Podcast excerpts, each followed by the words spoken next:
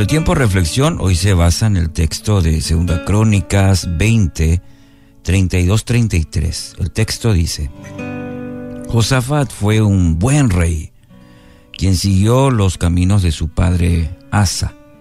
Hizo lo que era agradable a los ojos del Señor.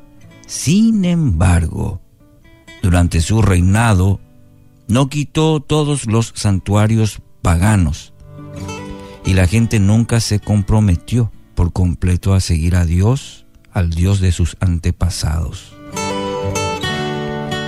Josafat es uno, uno de ese pequeño puñado de reyes que brillaron en Judá. La palabra lo dice todo. Hizo lo que era agradable a los ojos del Señor.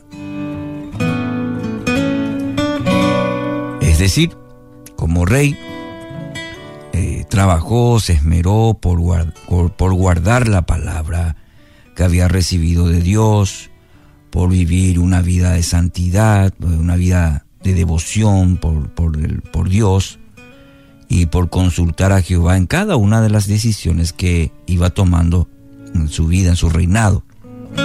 Y no solamente esto, también supo gobernar de tal manera que el pueblo llegó a amarlo, amarlo profundamente. Ahora, esta popularidad era en parte producto de ese favor de Dios. Su esfuerzo por guardar, como dice el texto, fielmente los mandatos del Señor, eh, resultó en prosperidad para, para la nación. Ahí en 2 Crónicas 17.5 dice, por eso el Señor estableció el dominio de Josafat sobre el reino de Judá. Todo el pueblo de Judá le llevaba regalos a Josafat de modo que llegó a ser muy rico y gozó de gran estima. Espectacular, Josafat. No obstante, este tremendo testimonio hasta aquí, el historiador cierra el relato de su vida con una observación que nos deja ese sabor agridulce.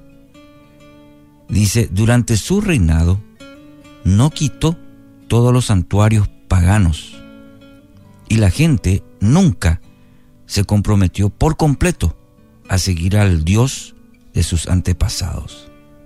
Interesante. Aquí el historiador no, no, provee una explicación del por qué eh, este varón devoto, deseoso de agradar a Dios en todo, pero que nunca terminó por completo la tarea que no completó, no hizo del todo lo que se esperaba de él. Y uno de los, diría yo, fundamentales, la tarea de eliminar por completo los santuarios que tanta corrupción habían sembrado en el reino del norte, donde Acab, recordemos, convertía la maldad en casi en un estilo de, de gobierno. La crónica de la vida de Josafat declara que en los primeros años de su reinado, eh, si leemos ahí en el capítulo 16, versículo 6, dice, quitó en todo Judá los santuarios paganos y los postes dedicados a la, a la diosa Acera. Entonces, es probable, sí, es probable que con el pasar de los años, eh, él se haya relajado en este proceso que sí requería cuidado, constante cuidado. Pero parece que pasaron los años y se fue olvidando esto del paganismo, de quitar los santuarios paganos. Se relajó, diríamos, ¿verdad? Querido oyente, la inclinación de nuestro corazón es siempre hacia lo malo. De modo que la santidad de ayer no garantiza que hoy vivamos de la misma manera. Muy importante este principio. ¿Sí? Eh, repito este concepto. La santidad de ayer no garantiza que hoy vivamos de la misma manera. Y lo vemos en la vida de Josafat.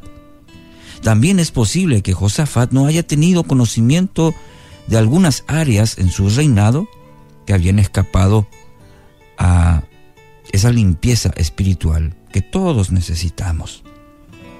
El comentario final sobre su vida Bueno, se alinea con una de las realidades que acompañan eh, nuestro peregrinaje eh, terrenal, es decir, todos. Nadie es totalmente santo ni tampoco completamente malvado. Nuestra condición humana es tal que, a pesar de nuestros mejores esfuerzos por echar mano de una vida que agrada a Dios, retenemos aspectos en nuestra condición caída. Estos nos acompañan hasta el día en que el Rey de Reyes nos llame a su presencia. Es decir, todos los días tenemos que batallar para ello. La conquista de ayer, bueno, fue ayer. Si hoy tenemos aliento de vida, si despertamos a un nuevo día es porque hoy tenemos que luchar nuevamente. ¿Entiende? No debe desanimarnos esta condición, más bien debe maravillarnos el que a pesar de la inclinación de nuestro corazón, Dios pueda mostrar su gloria en nuestra vida.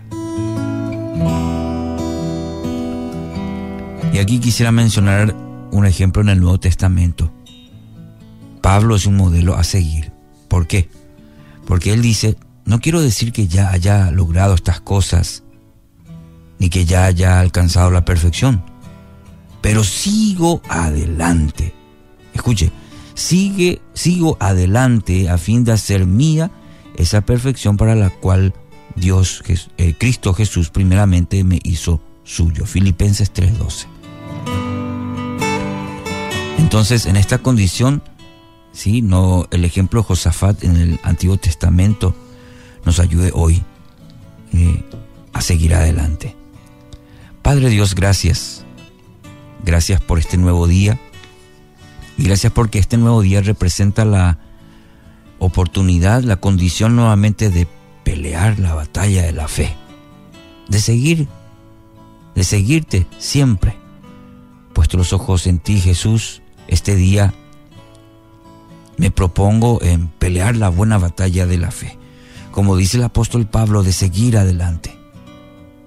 No que ya haya logrado, haya alcanzado la perfección. Hoy sigo, hoy me propongo, hoy me determino a seguir adelante, a fin de hacer mía esa perfección para lo cual Cristo, Jesús, tú, Cristo, amado Salvador, me hiciste tuyo. Que así sea, en el nombre de Jesús.